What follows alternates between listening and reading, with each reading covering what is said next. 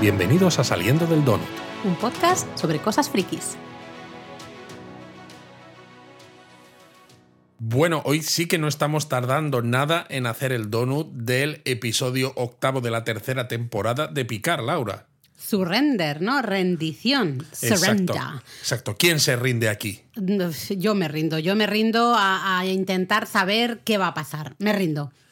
Es la segunda parte de la mini película que comenzó con el episodio 7, como ya nos habían dicho, ¿no? Que era como una segunda parte, porque Bueno, es verdad. o sea, a ver, sí.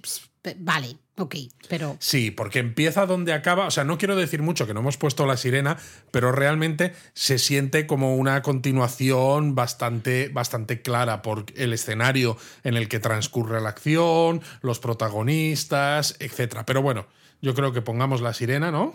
Vale, pon.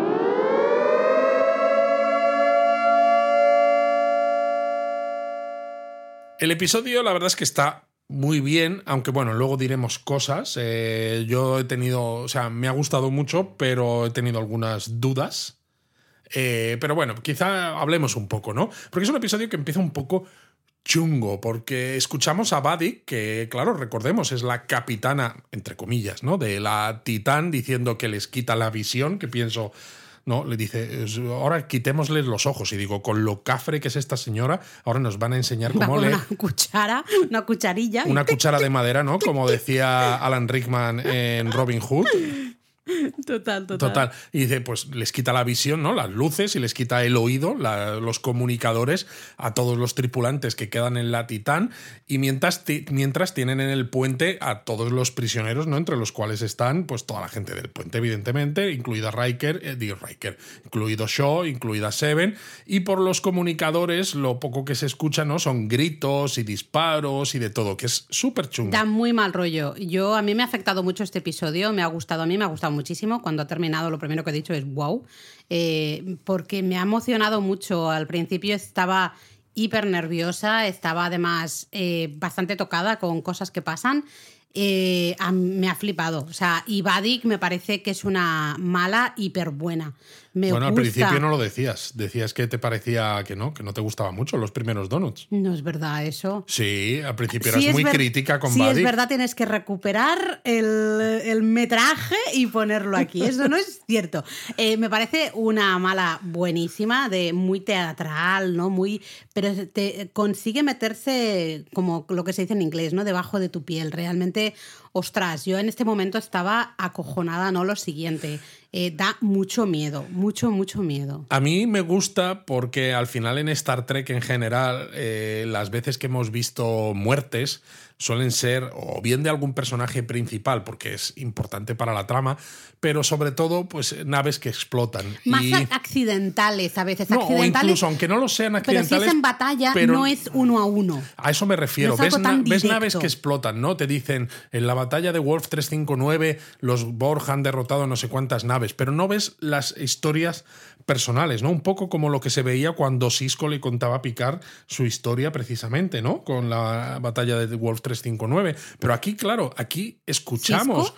Sí, eh, Cisco tiene también pique con Picard, no solo Shaw, porque... Pero esto no lo hemos visto en Picard. No, claro que no, es estoy hablando de más Star Trek. Vale, vale, pero claro, cuando me has dicho esto, pensaba en Show, porque sí que es el que hemos visto en Claro. Picard. Y claro, de golpe me dices Cisco y También, digo, también. no, aquí me he perdido. Vale, vale. Entonces, claro, aquí vemos eh, realmente los efectos de, de estas muertes y de este, bueno, de este deseo de Vadik de conseguir a Jack a, a toda costa hasta el punto de que la tripulación de la Titán le da igual y si tiene que matar a varios para que el resto estén con miedo, pues le da Bueno, le es que a ella le da igual cualquier sólido. Al final eh, se le ve esa rabia y ese asco absoluto a la raza humana porque, pues bueno, ya lo vimos en el episodio anterior.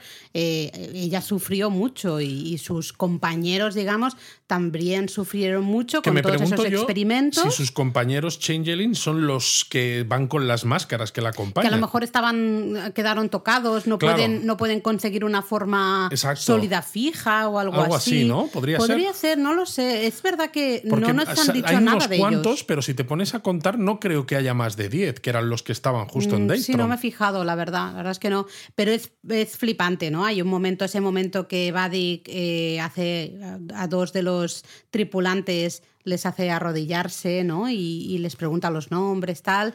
Y cuando piensas, bueno, va a matar a alguno de los dos, eh, mata a otra persona completamente Estás adelantando diferente. un montón. Pero ah, sí. bueno, da igual, Sí, pero sí. me refiero, esto- es la sensación.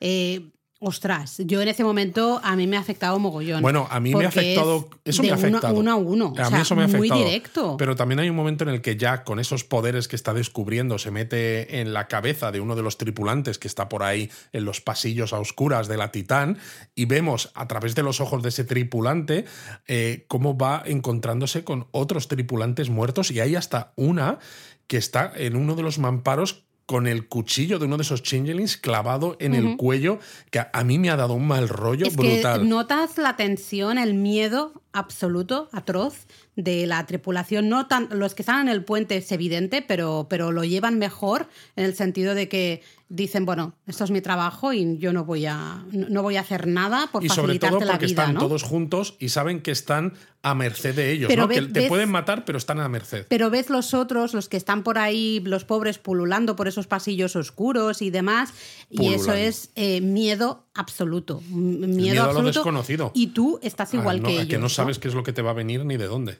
Pero luego tenemos también a Riker y Diana que por fin vuelven a aparecer en este episodio en la Alcaudón, que claro, la Alcaudón está medio vacía porque se han ido todos a asaltar, a abordar la Titán.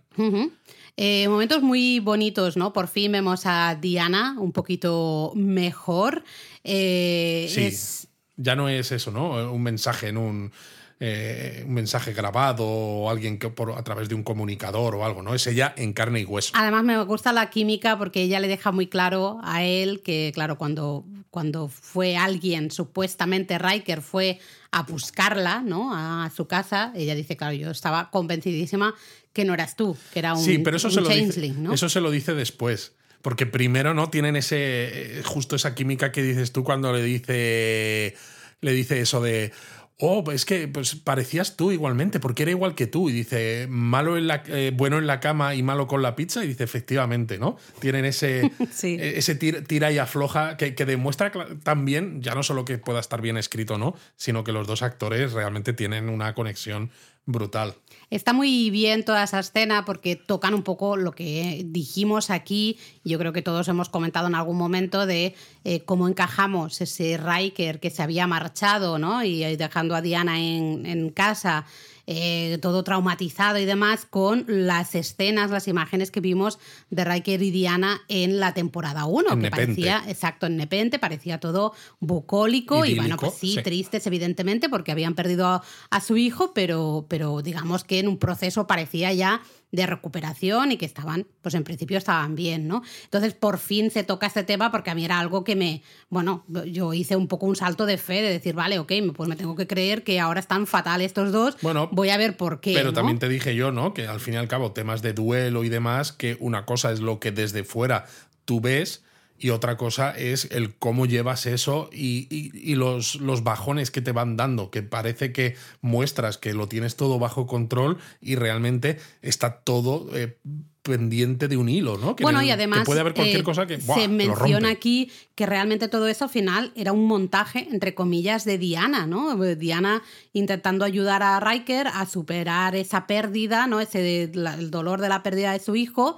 eh, y claro, como él al final, mm, digamos que se separa de ella porque eh, para él ese, ese dolor es el último recuerdo que, tiene de su hijo. Sí, y al final yo creo que justamente, al menos entre los humanos, ¿no? que, sepamos, el, el duelo se pasa no ignorando ese dolor, sino integrándolo ¿no? en, tu, en tu propia experiencia vital. Y claro, Diana es una empática, es medio betazoide, medio humana, y estaba utilizando sus capacidades para lo que tú dices, para ayudar, pero también, claro, esto nos pone de relieve lo difícil que tiene que ser gestionar el duelo para una persona como, como Diana, una Claro, medio porque te comes el duelo no solo el tuyo, sino el de todo el mundo. Exacto, y no puedes evitarlo, ¿no? ¿no? No puedes hacer que cuando tú estás con tu marido o con tu hija, que ese, ese dolor, ¿no? Ese, ese dolor que va incluso más allá de lo que ellos incluso sienten. Porque claro, hay ciertas cosas que pueden ser subconscientes que a lo mejor Riker o, o Kestra, ¿no? La hija, no lo, no lo saben verbalizar o no lo notan tanto, pero Diana es constantemente, lo está lo está viviendo constantemente a través de sus capacidades y eso, eso es muy duro. Y es gracioso porque eh, al final como que están en plan de qué carajo estamos haciendo en Nepense, ¿no? Los dos, o sea, ese justamente lo que nos enseñaban en la temporada 1 del sitio bucólico, Riker haciendo pizzas con las hierbas ahí del huerto y tal. Bueno, una pizza nunca puede ser mala, lo siento. Eh, pues eh, de golpe, claro, te dicen, no, no, es que realmente ninguno de los dos somos felices. Eso no lo decía Mae West decía que la pizza era como el sexo, que incluso cuando es mala es buena. Hombre, es que esto, clarísimamente, ¿no? Eh, de hecho, estoy aquí grabando el podcast mientras estoy dándole calorcito a la masa de la pizza que ah, vamos a cenar que ibas a decir mientras estábamos, digo, Laura, no, no, Laura, no, no, que hay que poner el más 18 aquí en el podcast. bueno, pero lo que iba a decir que me ha gustado eso, ¿no? Porque es un poco el decir, pues eso que te estábamos, que mostramos en la temporada 1 realmente era falso, ¿no? Era una ficción, una, un intento desesperado de eh, estar bien y autoconvencernos de que estamos bien, aquí en Nepente, espacio controlado, fíjate, no sé qué.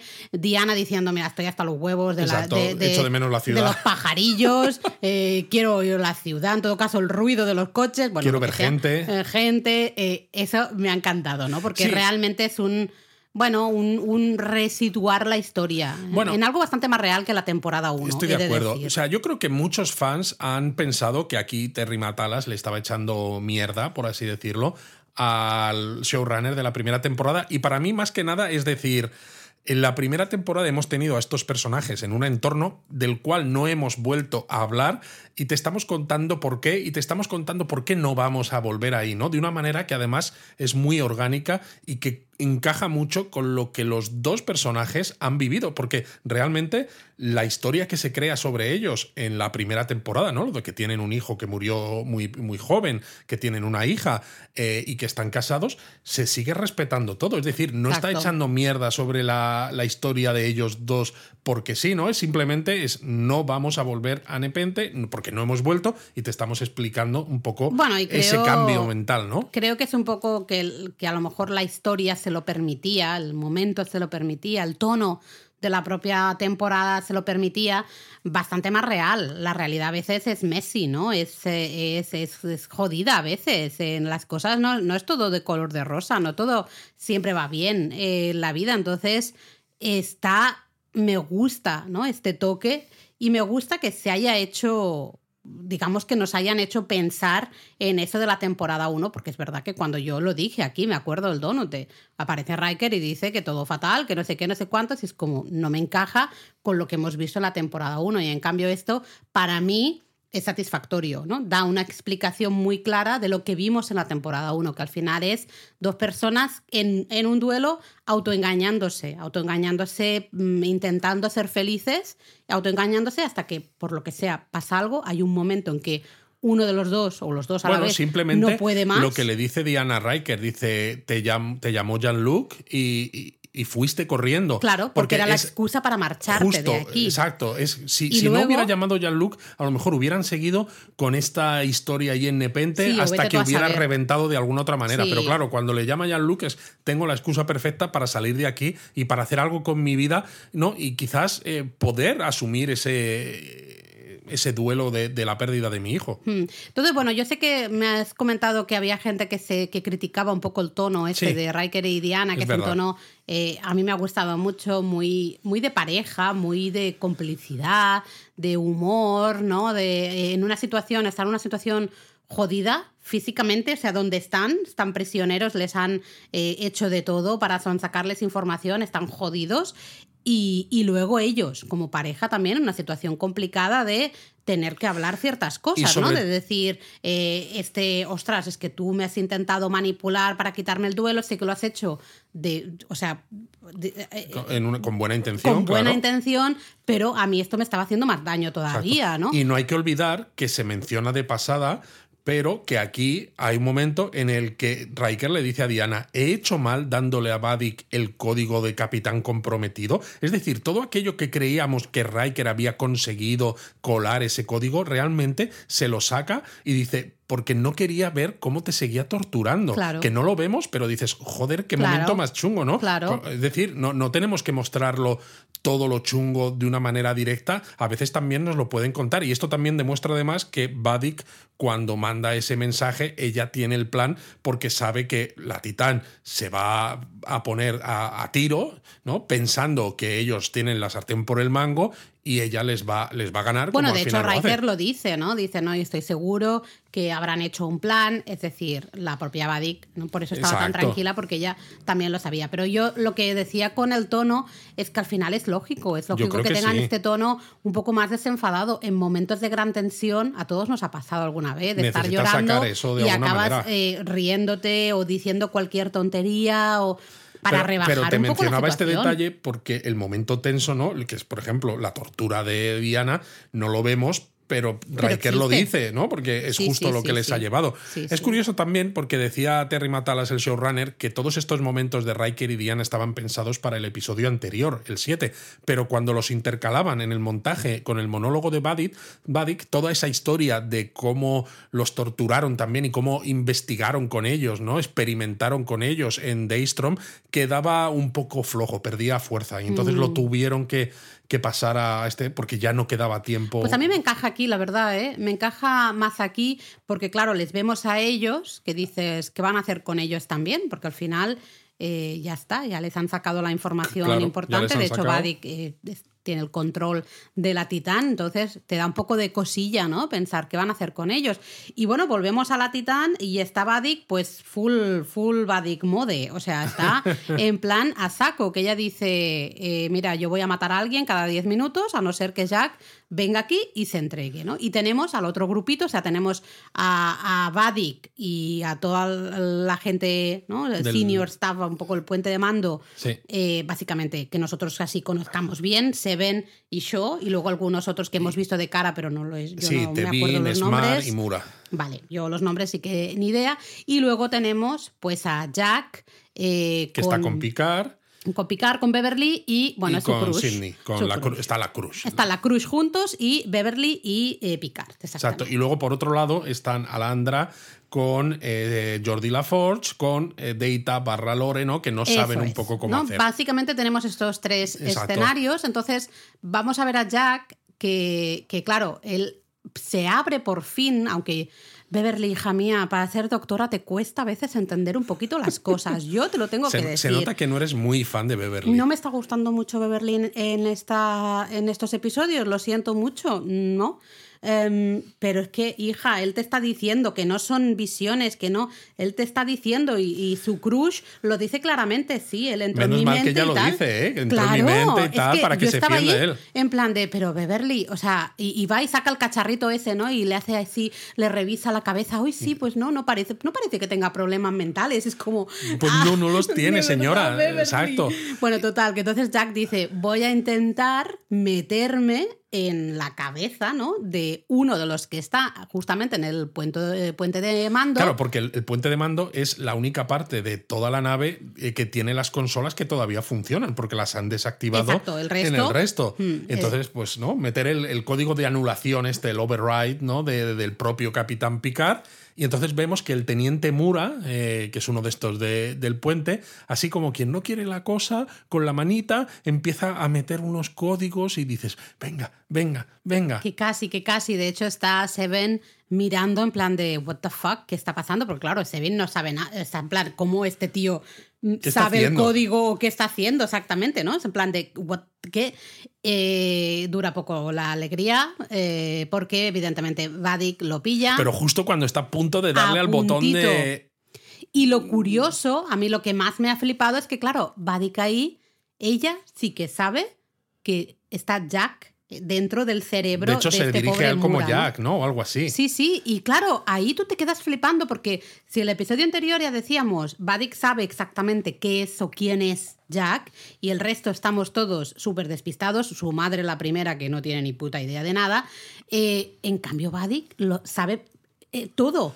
No solo sabe qué o quién es Jack, Sino sino, qué es que capaz de sabe hacer. exactamente. Porque dice, ah, Jack, o sea que has venido, pero aquí a través. No, no, no, quiero que vengas aquí físicamente, ¿no? Vente para acá, tal.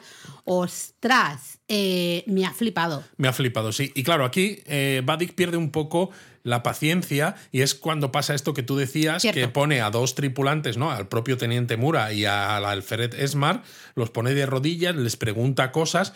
Eh, Esmar está al lado de la, creo que es Tevin, que es una híbrido, es una mezcla de Delta y de Es Vulcaniana. la que no tiene pelo, ¿no? Exacto, porque es medio deltana, medio, medio vulcaniana, y cuando parece que se va a cargar a Esmar, gira la pistola y desintegra a Tevin, que a mí me ha dejado. Es una. Yo ahí, eh, a mí se me han caído las lágrimas y mira que la pobre Tevin, lo siento, pues no sabía ni tu nombre, pero me ha dado mucha pena tu muerte, aquí queda dicho, porque es como muy heavy, muy heavy, porque les arrodilla a los dos, dices, madre mía, bueno, es una mía. ejecución. Es una ejecución, pero muy chunga, muy chunga, muy de uno a uno y muy, no sé, eh, muy directo, ¿no? Eh, luego, claro, la tensión está muy alta ahí en ese, en ese puente, ¿no? Porque Seven está en plan eh, intentando que Vadik en todo caso la mate a ella, ¿no? Que para salvar, digamos, a alguno de, de los otros y Shaw como le dice, "Ch, eh, tía, ¿qué coño haces? ¿no? Y De, hecho, se, se vuelven a tener un pique. Sí, sí, sí. Bueno, es que yo siempre he dicho aquí, siempre he dicho que Shaw es un gilipollas, siempre lo he dicho. Ya, pero es nuestro gilipollas. Es nuestro gilipollas y le queremos y yo ya he firmado la petición para que lidere una nueva serie con todo el resto ahí de compis, la Cruz y compañía. De todas maneras, creo, y yo te lo decía, que tú no lo ves muy así, pero yo lo digo aquí en el Donut, que yo creo que está hecho a propósito. Y me explico. Eh, Shaw empieza siendo un gilipollas, ¿no? Y hay muchos memes en, en internet en los que salen, ¿no? De estos que, que- que te muestran como dos opciones de lo que piensas al principio y lo que piensas después. Al principio, Shaw, en esa cena en la que él empieza a cenar antes de que lleguen Riker y Picard, dices, qué tío más idiota. Eh, y luego le pillas cariño y te da pena cuando lo ves sí, pero siempre ensangrentado. hemos- aquí siempre hemos dicho que es un gilipollas. Sí, pero le vamos entendiendo más y vas empatizando más con él. Y de hecho, en los últimos episodios habíamos visto cómo se iba acercando un poco. A ver, no es que vaya a ser nunca eh, amigo del alma de Riker o de Picard, pero parecía que los iba entendiendo. No, yo creo, yo creo que no. Eh, si ya le veías, estaba siempre en plan de. "Uf, Dios mío, ¿no? ¿En qué puto lío me han metido estos? Yo me quiero ir a mi casa y Sí, tomarme pero un yo café. creo que, es- que les entiende un poco más, porque justo hay ese episodio en el que él dice, eh, no quiero que toda mi tripulación se convierta en, en fugitivos, pero bueno, pues no le queda otra precisamente porque la federación está comprometida y está infestada de changelings. Y él mismo entiende por qué lo han hecho y ya quizás no, no, no, no va a ser tan rápido en juzgarles ¿no? las cosas que ellos han hecho en el pasado. Eso pero sí. cuando parece que les va a entender un poco más, ¿no? Aquí Shaw vuelve a ser un poco más idiota porque le echa en cara a Seven que no hiciera explotar el turboascensor en el que iba él. Y claro, los puedes entender a los dos, ¿no? Porque ella quería salvarle, pero para Shaw eh, la tripulación estaba por delante. Y claro, dice, en este hay que caso asumir. les entiendo a los dos. Hay que, hay que asumir las consecuencias. El no haber hecho eso igual ha puesto en riesgo luego a todos eso, estos. Eso es ser un gilipollas. Porque Ya. yo puedo entender que él diga, hostia, tía, ¿por qué no has eh, volado el turboascensor? Porque nos hubiésemos ahorrado todo esto, ¿no? ¿Y ahora qué hacemos? Pero entiendo perfectamente a Seven diciendo, aquí no, no, no trade lives, ¿no? Exacto. Aquí no intercambiamos, no. Eh, no, todas las no es vidas- una vida por la otra. No, eh, aquí y en ese todas momento, valen lo mismo. Exacto, en ese momento la vida que había que proteger era la eh, tuya era la- y la ya de está. él, y claro. lo que venga después, pues ya lo, Lo lucharemos juntos, claro, ¿no? cuando llegue. Entonces, el decirle es que, claro, luego todo tiene consecuencias. Eso me sobra, show. Eso me sobra Sí. porque es muy feo. Te ha salvado la puñetera vida. Y encima le dices eso y luego lo acabas con comandante Hansen, ya dices. "Ya, Pero ya, por eso ya, te digo, creo que ya". está volviendo otra vez hacia, hacia atrás, ¿no? A volver a que pensemos es un gilipollas más que es nuestro gilipollas. Y, pero lo bueno es que Seven se atreve a llevarle la contraria, ¿no? Quizá por primera vez de manera clara y directa, a pesar de que sea su oficial superior, y le dice, me llamo Seven of Nine. A ver, Seven está hasta los puñeteros ovarios de Shaw, de Vadik, de todo el mundo. O sea, ella está hasta los ovarios. Y dice, pues ya total, si a lo mejor me voy a morir aquí, pues me da lo mismo. Me llamo Seven of Nine. Y fíjate, yo pensaba que Yo ahí Shaw- aplaudiendo. Como le hemos visto ser un poco menos capullo en los últimos episodios, que la iba a llamar comandante Seven cuando ella le dice esto, pero no, No, no, sigue no, siendo un capullo. Pero yo creo que nos lo van a dejar Hombre, para el final. sí, tiene que ser, tiene que ser, tiene que pasar al final segurísimo. Y fíjate también que hay un detalle que comentábamos en el primer donut de Picar, todas esas escenas que hay al final del episodio. ¿Te acuerdas que había una en las letras de crédito que muestra como un informe de, de rendimiento, ¿no? Que pone Capitán Shaw de la USS Titán Hmm. y pone Commander y está como oculto, porque dices, no se sabe de quién está hablando, que todos sospechábamos que era de precisamente de, Seven. Pero claro, está oculto y a mí me hace pensar que quizás ahí va a poner Commander Seven en lugar de Commander Hansen. Por mm. eso está oculto. No sé, ¿para qué? Para no spoilearnos que al final la va a acabar llamando Commander Seven. Eh, esto es bastante, bastante lógico, la verdad. Luego ha habido una escena, Laura, que a mí me ha, me ha chocado porque se ve al alcaudón en el espacio y se ve algo, ¿no? Las estrellas que rodean al alcaudón, algo que parece como que se mueve. Y claro, después de haber visto recientemente Star Trek 3 en busca de Spock, cuando están sobre el planeta Génesis, en, la, en el sistema Mutara, que está ese pájaro de presa Klingon oculto, y Chekhov dice, ¿no? Están diciendo, parece que algo se ha movido ahí entre las estrellas. A mí me ha hecho pensar, digo, aquí hay una nave con un dispositivo de ocultación. ¿En serio? Sí. Pues yo no he visto nada. O sea, no sé de qué me estás hablando ahora mismo. Claro. Pero cero, ¿eh? Bueno, pues luego lo volveremos a ver. Además, fíjate si encaja, porque luego están otra vez, ¿no? Nos muestran a Riker y Diana en la celda, entra un Changeling, y yo, yo en ese momento pensé, ahora se va a quitar la máscara y va a ser Worf, que es lo que yo dije, ¿no? Que están ahí ocultos Raffi y Worf como Changelings de estos. Pero no, en realidad está Worf detrás y lo mata. Para mí, claro, Worf y Raffi han llegado en esa nave oculta mm. Pues yo no he visto esa nave o no soy consciente de haberla visto, la verdad. Eh, así que bueno, puede no sé, luego lo volveré a ver o, o será que, que yo estaba quieres ver algo que no está Quiero ver ¿eh? cosas que no hay. Eh, pero bueno, eh, mola mucho este Worf y yo de verdad. Es un este mini punto entre comillas, ¿no? Porque yo creo que el hecho de que Luis, no es un mini punto. Vale, es un mini punto en contra. Mini, mini, Worf iba a decir. Worf no está infiltrado en el equipo de, de Buddy. Ya nos lo han mostrado que no, pero el hecho de que nos hayan enseñado a ese Changeling, que hayan mantenido como uno o dos segundos al Changeling de pie en la puerta de la, de la celda hasta que le atraviesa una, un cuchillo, ¿no? El, el mat este por detrás. Creo que los propios guionistas querían que pensáramos que eso era una posibilidad y ahí nos dicen, no, en realidad Worf está detrás. Yo creo que de nuevo quieres ver cosas que no son, pero bueno, si tú quieres un mini punto, pues te lo damos. No sé, yo no lo veo, ¿eh? La verdad, sí. No, no es un mini punto. No me mires de esta no es un mini punto porque nos equivocamos, pero creo que los guionistas sí que querían eh, hacernos creer que podía ser una posibilidad. Yo no, de verdad que no lo creo y creo simplemente que es la. Eh, eh, es una entrada brutal. La entrada de Worf, porque ves a, de golpe el Changeling, piensas, ay Dios mío, se van a cargar a Riker y a Diana, y de golpe ese Changeling hace blop, blop, blop, y, y, aparece justo, ¿no? Como que aparece Worf detrás. Es una entradaza, es de esas grandes entradas que te hacen aplaudir.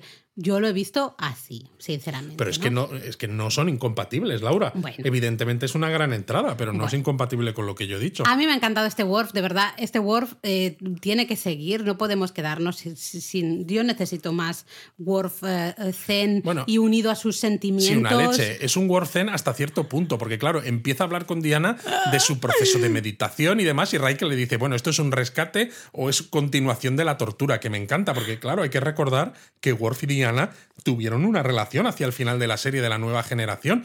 Y claro, eh, hubo películas en las que Worf reconocía que Diana y Riker estaban hechos el uno para el otro, eh, pero aquí, a pesar de que ese Worf es muy zen, como tú dices, ¿no? Mucho más iluminado, mucho más en contacto con su luz interior y con todo lo que tú quieras, en cuanto ve a Diana, le empieza a comer la oreja, a pesar de tener a su marido al lado, que es amigo suyo. No lo hace como para ligársela. ¿Cómo que no? No, de verdad que hay, hay ahí, pues bueno, un cariño. De hecho, hasta cosa. Riker dice, esto es inapropiado. Bueno, porque Riker está celoso, evidentemente, porque Riker, perdona, pero ese Worf, mmm, yo lo tendría muy claro si fuera Diana, ¿eh? Yo lo tendría muy claro. Pero bueno, total, se escapan y van justo donde está el cuerpo de Picard, ¿no? Que tiene, lo tienen ahí en la alcaudón esta.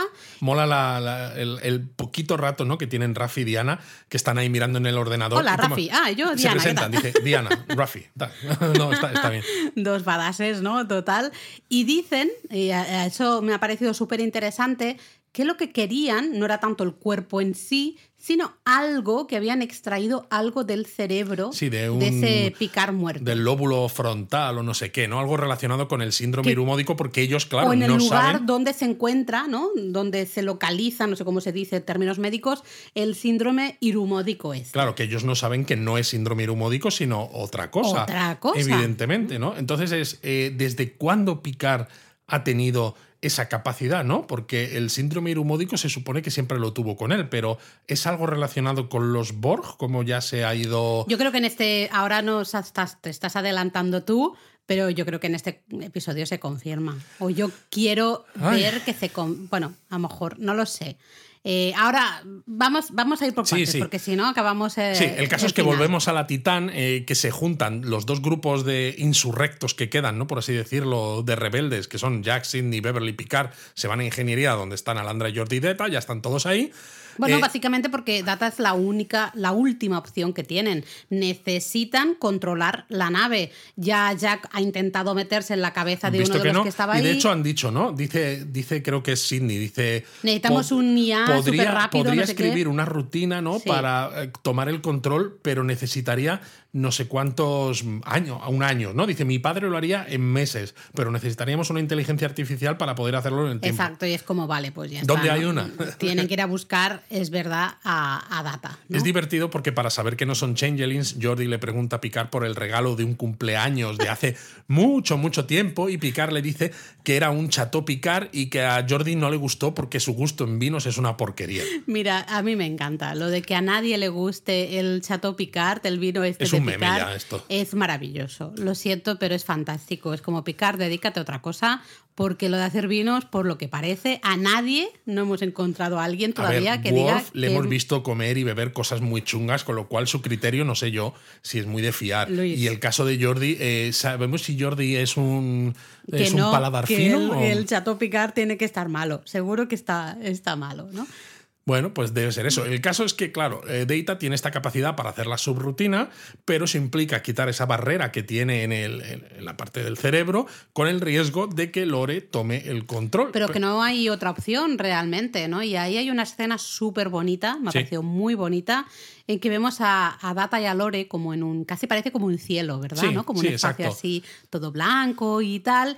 Y vemos que Lore va clarísimamente ganando la partida porque va cogiendo los recuerdos de Data, ¿no? Vemos a Data que saca cosas, Cosas objetos. de Sherlock Holmes, por ejemplo, que eran importantes para él. O pues el. eh, ¿Cómo se llamaba la chica esta que se murió? Tasha Yar. Eso, la Tasha, ¿no? Que tiene como un pequeño holograma que, bueno, el, el que se la dejó en el funeral. murió exactamente. Porque hay que recordar que se acostaron juntos. Eh, Tuvieron ahí una cosilla, una cosilla. Que esto es curioso, ¿no? De todas maneras, porque si hubiera sido al revés, si hubiera sido un hombre eh, acostándose de una manera con una androide femenina tan naif y tan esto, yo creo que hubiera habido mucha crítica, ¿no? Pero realmente ahí Tasa se aprovecha de, de Deita a Bueno, saco. Y eh, bueno, eh, se que nota Da- que. se Data nota- también estaba con ganas de ver, de explorar maneras de ser humano. Ya, ya, final, pero me ¿no? refiero que se nota que esto estaba rodado en otra época Bueno, porque. son- eran otras épocas, sin duda alguna. Entonces, bueno, vemos a Lore que va, ¿no? Le- y además se lo dice, ah, me estoy quedando con todos tus recuerdos, mm, yo no tuve nada, tú lo tuviste todo, ¿no? Y tal.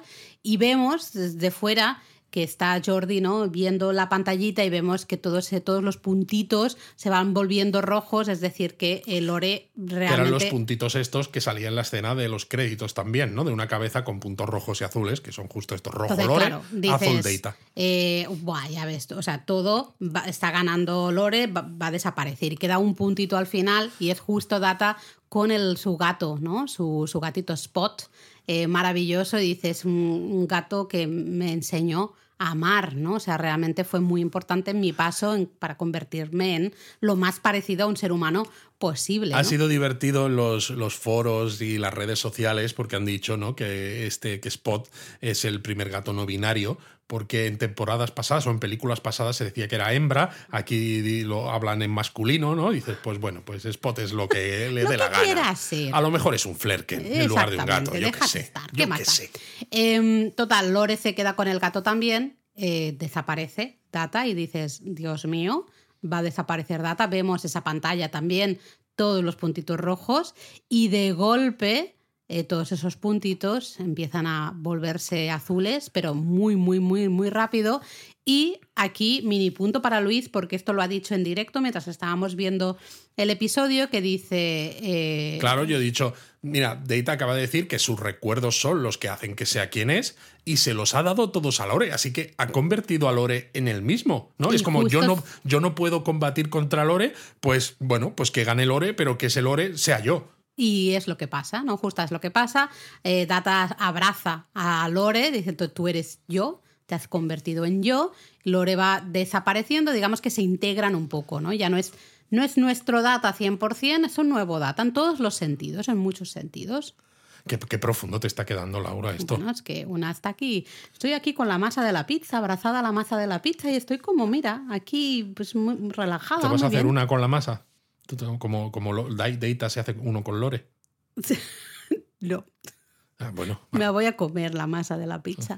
Es- Eso es un poco canibalismo, ¿eh? Pero bueno, nos estamos aquí yendo Va. por las ramas porque, claro, mientras eh, Data se pone a crear esta subrutina y demás y tal, pues Jack dice, vale, voy a ir a ganar tiempo para que podáis hacer... Y no hace otra cosa, sino que irse al puente, supuestamente a entregarse y a mí me ha hecho mucha gracia porque enseña una especie de granada termal, yo lo llamo así, lo siento porque me recuerda muchísimo a Bouch, el cazarrecompensas del retorno del Jedi, que Tú llevaba ya estás haciendo aquí ¿no? tus... Pero acuérdate, tus ese. Bouch que entra en el palacio de Java, ¿no? Que dice que quiere, eh, bueno, que está negociando por Chewbacca, que lo lleva preso y enseña la granada termal y Boba Fett la apunta, que luego es Leia disfrazada, evidentemente, pues es un poco parecido cuando llega Jack y enseña esa pelota, ¿no? Que dices, uy, esto es muy chungo, voy a destruir toda la nave y te vas a quedar sin mí y... Sí, pero Vadik ahí dice mierda, porque es en plan. Claro, ella dice, bueno, vas a matar a todo el mundo. Y él dice, sí, pero me voy a matar yo. O sea, realmente tú lo, que, lo único que quieres, si estás dispuesta a hacer de todo por conseguirme, ¿no? Por, porque yo esté contigo, si yo me mato, mm, te quedas sin tu, sin tu premio, así que tú verás, ¿no? Entonces, Totalmente. eh, Jack dice, tienes que, bueno, echar a todo el mundo, ¿no? Eh, que nos soltar, tenemos como soltar al resto un poco. bueno, sí, echar en el sentido de que se marchen todos de- del puente y nos quedamos tú y yo solos, porque así, en todo caso, pues... es una cosa entre nosotros. Exactamente, nos, entre y morimos, digamos, eh, nosotros dos. Eh, los mete todos como la sala de conferencias. O La que no hay justo dónde. detrás Vale. del, del puente, en esa misma cubierta. Y justo cuando están ahí sellando las puertas, Seven eh, se escapa, por decirlo de una manera, se queda fuera, ¿no? Y, y, claro, Jack es en plan, ostras, eh, tía, ¿por- ¿por qué te quedas fuera, no? no, pero deberías haber Shaw, lo e- dice Shaw, se lo dice. Dice, ¿qué haces? Y ella le dice a Shaw, le dice, asumir las consecuencias. Sí, sí, pero eh, Jack también dice, no deberías eh, haber hecho eso, porque claro, es en plan, yo puedo soltar esta granada o lo que sea esto que tú dices, ¿no? La granada termal esta, y, y también te vas a morir. Y ahí es el momento en que yo he visto claro el tema de los Borgs, o al menos creo que se nos ha tiseado de una manera muy clara, que es que Vadik dice, qué apropiado que seas tú, justamente tú, dirigiéndose a Seven, la que estés aquí. Sí y no. O sea, eso para mí está clarísimo. Pero fíjate, le habla Jack de las voces, del silencio y demás. Y puedes pensar en algún momento, yo pensaba que puede hablar, hablar del gran enlace No. este de los changelings, que ella tampoco lo tiene porque no está con el resto. Pero claro, Jack ya ha dicho que él no es un changeling, al menos eso cree. Y recuerda mucho a esa voz del colectivo. Pero claro, si lo piensas un poco más, el colectivo Borg siempre hablaba con una única voz. Hmm. O sea, no, no había voces discordantes. Entonces, y, y Jack, sin embargo, sí que está oyendo voces diferentes. Y la propia Vadik le habla de voces en plural. Entonces, puede ser que sea un proto-Borg, como decíamos en el donut anterior. La verdad es que no tengo ni idea. Yo eh, solo, cuando Vadik ha dicho esa frase, se la ha dicho a Seven, sí que he dicho esto no es casualidad, no es una frase gratuita. No, Esta frase claro. eh, significa algo, ¿no? Y que el que ha apropiado significa algo. Sí, y lo no, único que claro. puede ser es alguna relación con los Borg, porque Seven es, bueno, claro, es una ex-Borg al final, ¿no? Y toda su. La, la que es Seven hoy, justamente mantiene su nombre Borg. Es súper apropiado, ¿no? Que Borg, como decían en First Contact, la persona del, del pasado de la Tierra, dice, no parece un nombre sueco, pero claro, Seven, eh, como persona, antes de ser asimilada, es sueca, ¿no? Porque es Annika Hansen. Hmm. ¿no? Entonces me hace mucha gracia, ¿no? El, el guiño este de sueco, sueco, porque Borg, claro, como es- suena muy sueco. Ok, estás muy random. Pero bueno, Pero sí o vale, te lo compro. Y luego lo que más mola es que en ese momento Data toma el control, pero el mensaje que manda además es un Data super badass, ¿no? Hombre, es, otro data ya. Es otro Data, Total. claramente. Y básicamente dice eh, que se pongan a, a cubierto, ¿no? Le dice a Jack, porque van a abrir la compuerta de emergencia del puente, que es algo que no sabíamos que existía. Jack activa esta granada y evidentemente no es una granada, ¿no? Estaba ahí, era un farol, es un campo de fuerza portátil que, bueno, pues vemos que eh, cubre a Jack y a, Seven. Y detrás de donde está la pantalla, el visor principal del puente, de repente se empieza a abrir eso. Y claro, pues el Changeling que estaba con Buddy, como los demás están en la sala de conferencias, están protegidos, pues salen disparados hacia el espacio, no sin antes decir Buddy, putos sólidos. Bueno, Me encanta. eh, siendo Vadik hasta el final. O sea, es que esa frase, ¿no? Es, o sea, es, el- es mejor uso del fucking en inglés que el que hizo Picard, sinceramente. Bueno, y espero que no se monte eh, tanto lío como con Picard, que tampoco lo Putos entendí. sólidos. Es que Eh, me ha encantado. Es muy raro ese momento porque ves, claro, ves que Vadik se congela en el espacio, evidente, ves que va ¿no? en dirección al alcaudón, flotando ahí en el espacio, y eh, se golpea y evidentemente se hace mil añicos, ¿no? Mil pedazos. Es un final extraño para Vadik. Yo fíjate que ahí pensaba que estando tan cerca del disco deflector principal de la nave, las piezas se descongelarían y se reunificarían. Pero no, parece que la Titán está acabada porque justo después recuperan el control La de la Titán, Titán. no, eh. La- exacto, la Alcadón está acabada porque luego recuperan el control de la Titán y Shaw de hecho le dice a Seven que tome el, el mando para destruir la Alcaudón y disparan varios torpedos de fotones y adiós Dispara Alcaudón. todo lo que tengas, dice Que Seven. me hace mucha Fire. gracia porque ya también Riker dijo eso, ¿no? En un episodio anterior contra el Alcaudón, cuando Picard le Give convenció de que atacase y solamente disparó cuatro torpedos de fotones. Debe ser que a lo mejor en el paso por el Museo de la Flota, Jordi pues les dio unos cuantos torpedos de fotones más, pero sinceramente, si todo lo que tiene son, creo que he contado cinco torpedos de fotones, Vamos mal, ¿no? mucho, mucho no tiene, ¿eh? Vamos mal, vamos mal. Y bueno, eh, sí que es verdad, a mí, de verdad, este final de Vadik me ha sorprendido, ¿eh? Sí. Vamos a ver. eh, Bueno, me ha sorprendido en parte En como parte que está bien cierra porque- una que parte cierre, de la sí. historia y te deja los dos últimos episodios para realmente ponerte a cavilar, ¿no? Acerca de quién es Bueno, este malo malísimo que vamos está a tener detrás que verle. de todo eso. O sea, el malo malísimo ya va a tener que hacer algo él Sí. o ella.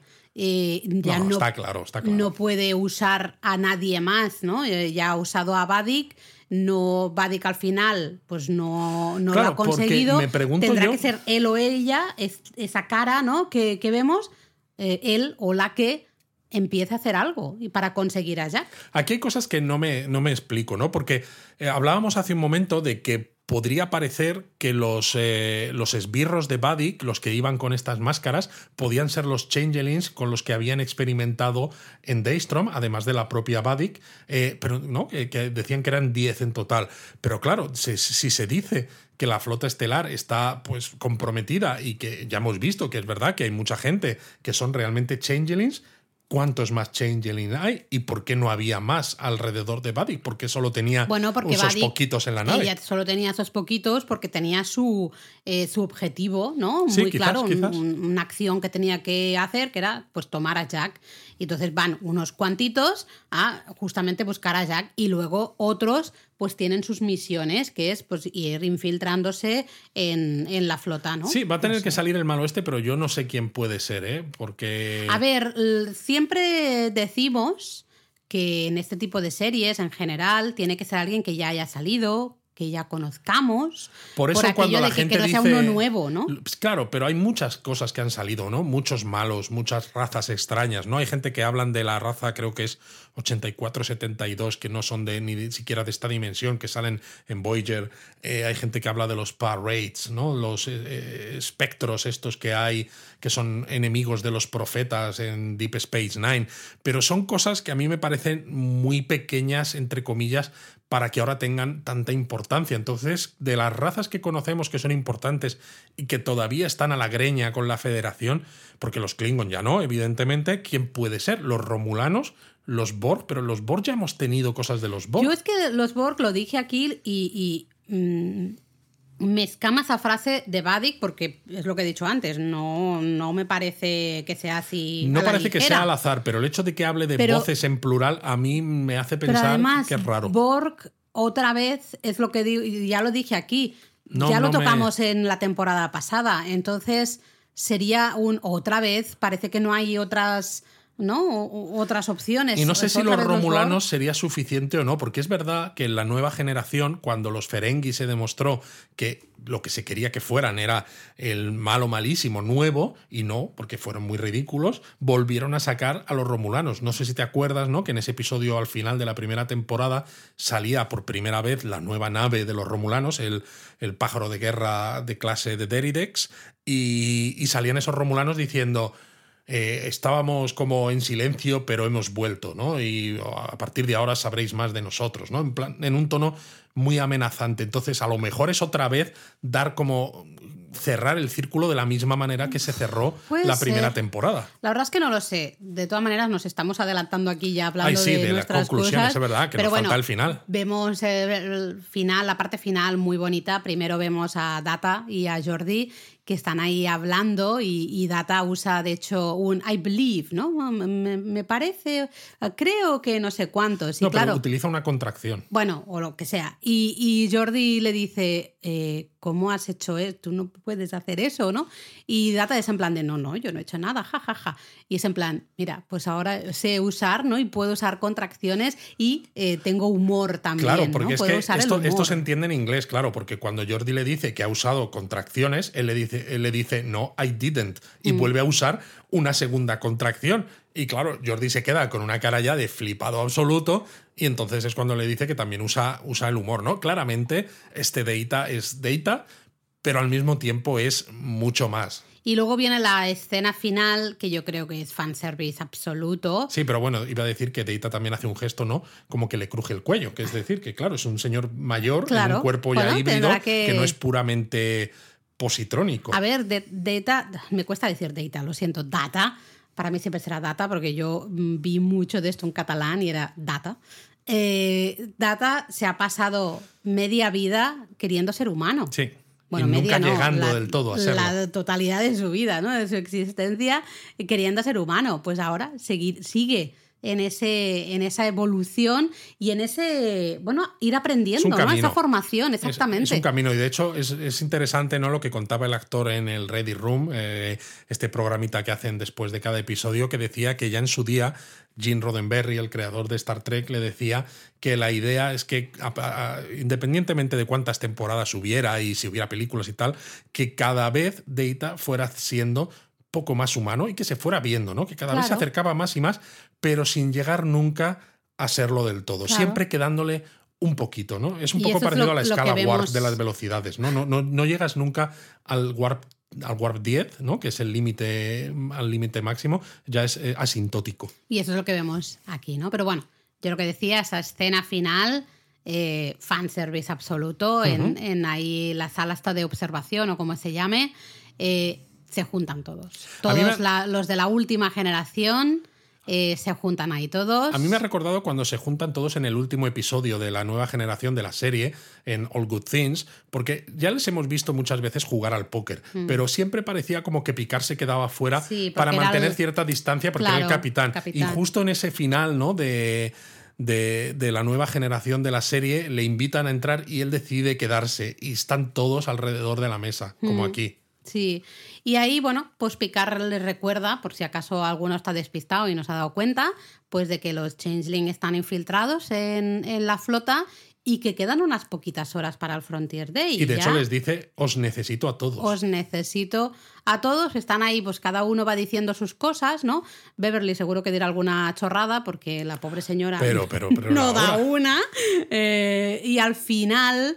eh, Bueno, eh, tiene una, Worf tiene una frase divertida. bueno, sí. Porque él dice, yo hubiera querido enviaros las cabezas de mis enemigos como recuerdo a lo largo de estos años, pero me dijeron que eso sería pasivo-agresivo. Sí, porque básicamente lo que están, eh, claro, Beverly dice, os he echado mucho de menos a pesar de que me hayas, ¿no? Me separé de vosotros para justamente tener a Jack y que Sí, Picard quizá protegerle que también. ¿no? Porque a lo mejor ella ya sabía Es que no, lo sé. ahí te- volveremos a tener el debate que ya tuvimos aquí No. en el Donut hace un tiempo. No, porque hoy, hoy se ha mostrado que parece que ella no sabía nada ¿Qué de. vas a ver? Si la señora está ahí viéndolas venir, si no sabe nada, si Ya, su hijo sé. le está diciendo "Mm, mm, madre. Que, que no son visiones ya, o sea, que esto es algo más, que me estoy metiendo en la cabeza de la gente y consigo que hagan cosas, que muevan, o sea, y ella hace plan, ah, pues no parece que tengas problemitas, pi, pi, pi, pi, escaneando ahí el cerebro con el escáner ese Tricorder. portátil, whatever.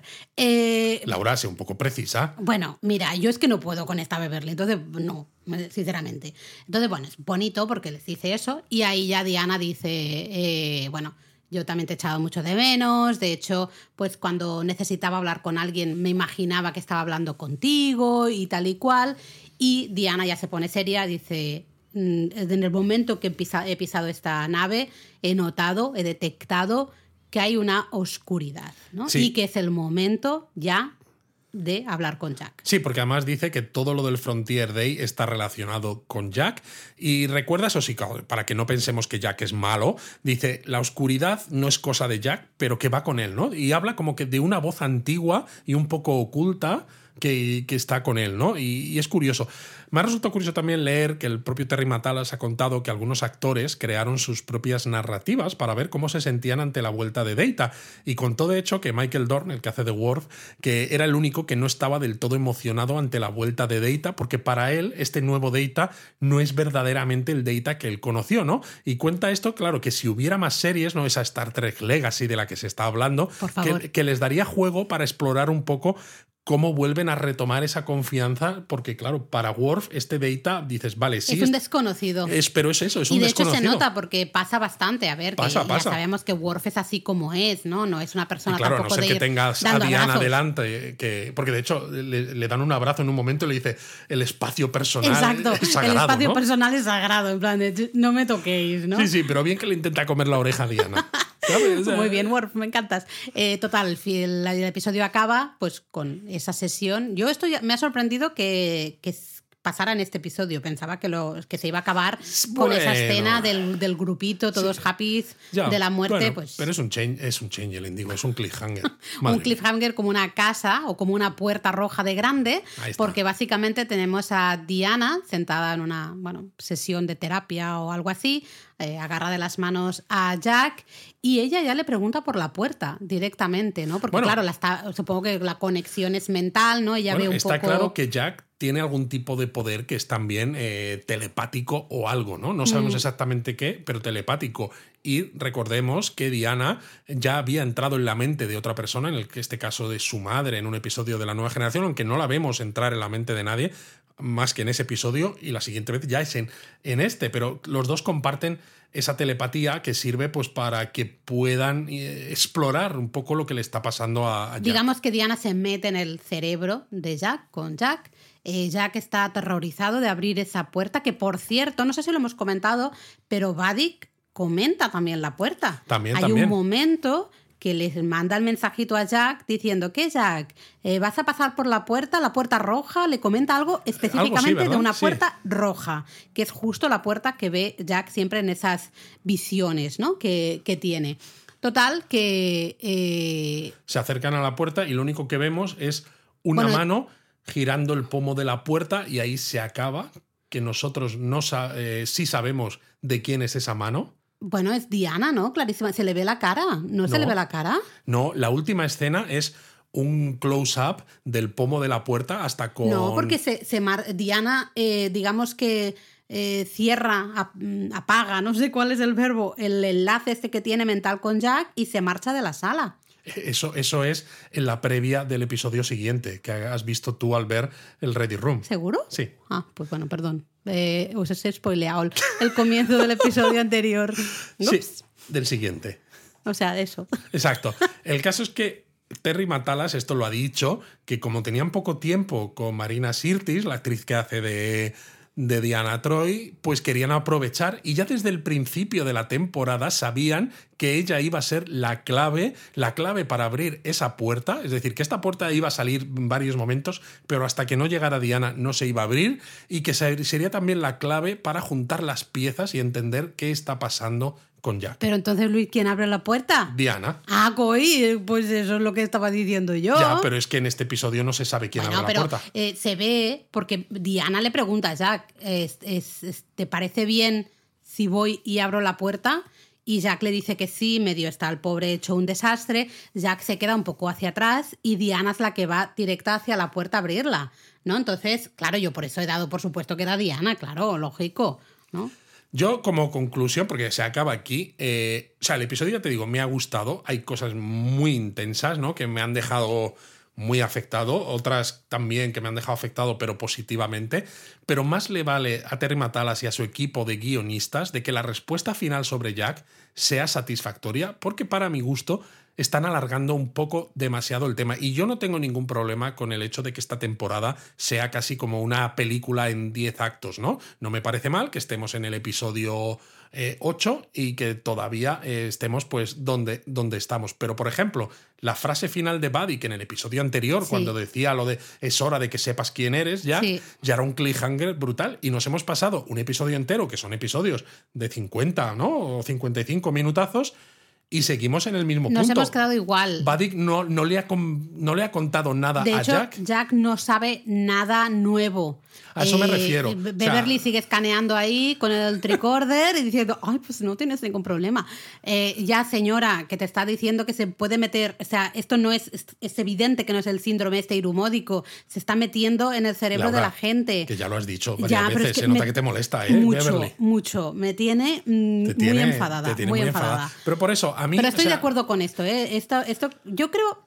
eh, Soy positiva porque toda la temporada ha estado muy bien. No ha habido ningún episodio que hayas dicho, uy, Ah, no, no, eso ha no. fallado un poco.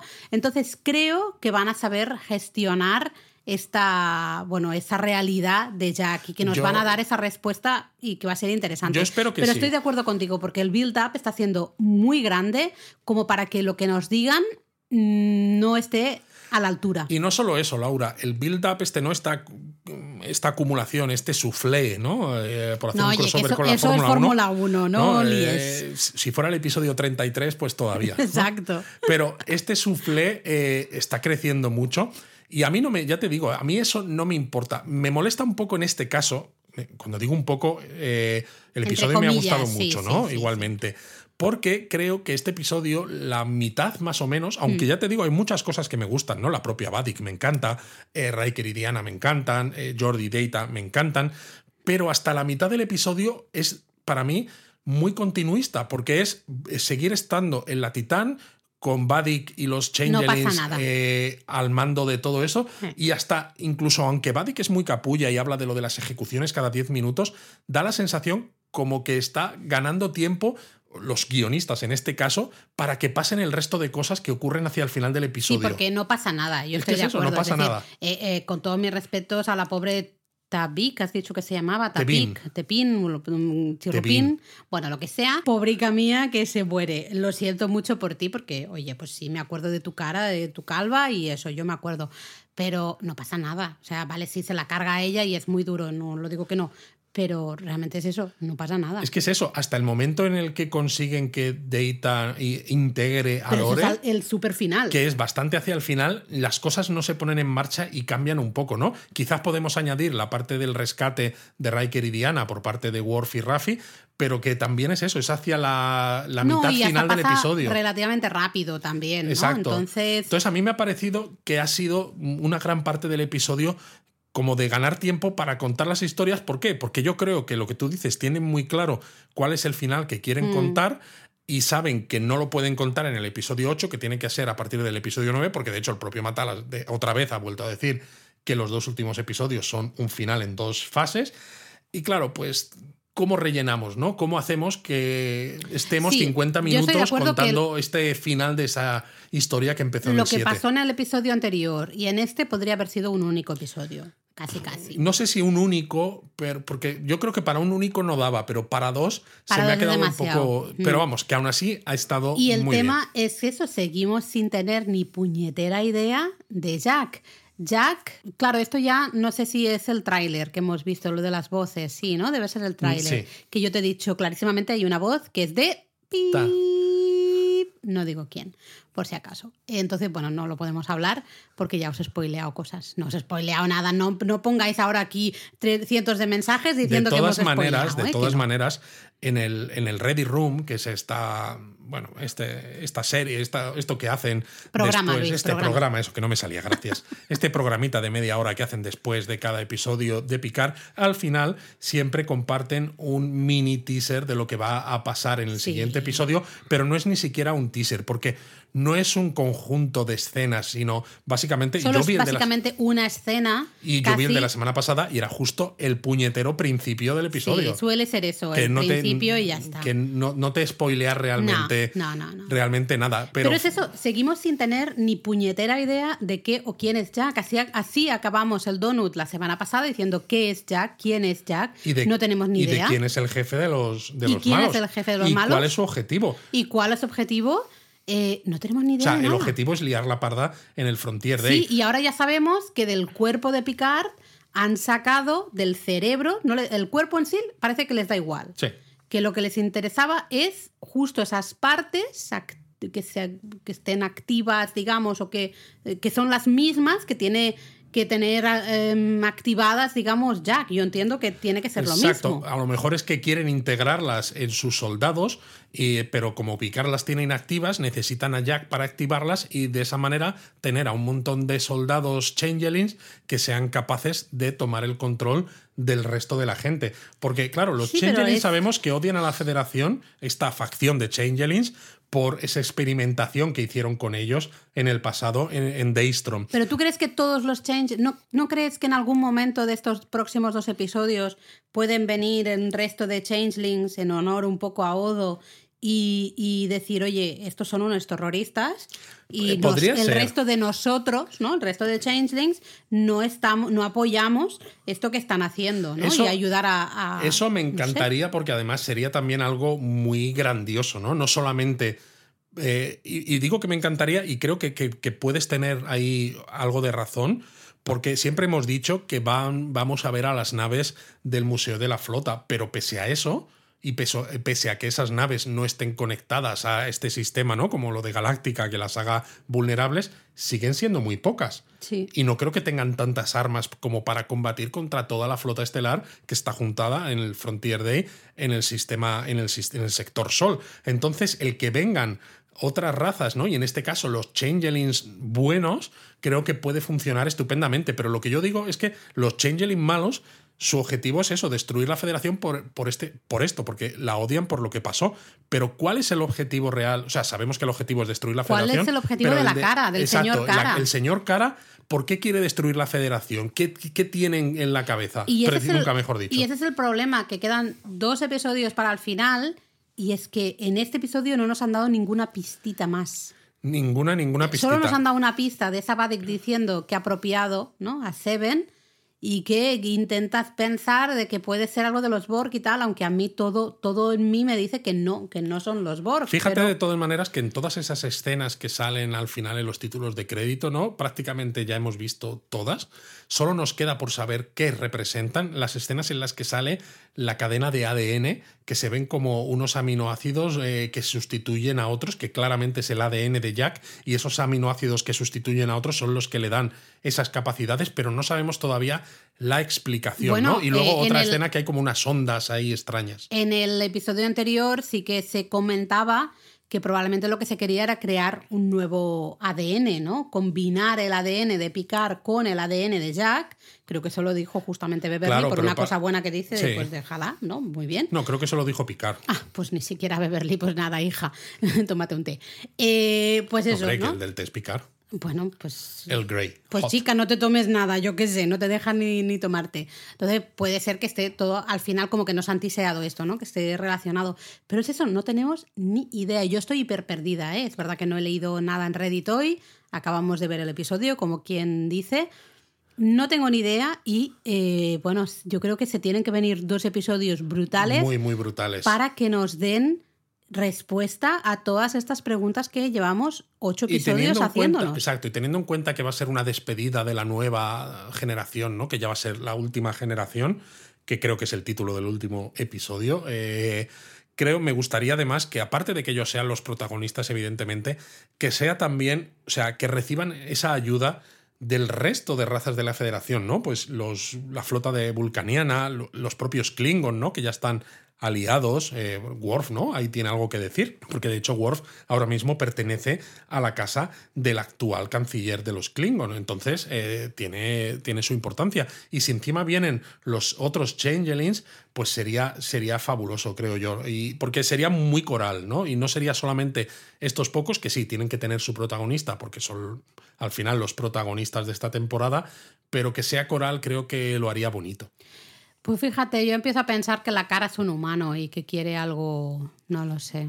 Bueno, alguna gente ¿no? decía Sebastrek en un comentario en iVox, ¿no? Que no le gustaba tanto la conversación de Picard y, y, Beverly en el episodio anterior de que si lo del genocidio, porque claro, hay que mantener, ¿no? Le gusta que la federación sea como muy pura, ¿no? Pero tú piensas, y, lo que yo le respondía, dices, la federación pura, pues hombre, unos cuantos sí son así, ¿no? Picard siempre en teoría es verdad que ha sido muy recto, aunque no ha dudado en, saltarse la directriz principal cuando le ha venido en gana, igual que el Kirk, igual que él, etcétera, etcétera, etcétera. O ah, por cierto, menciona a Kirk eh, en este episodio, ¿no? Riker.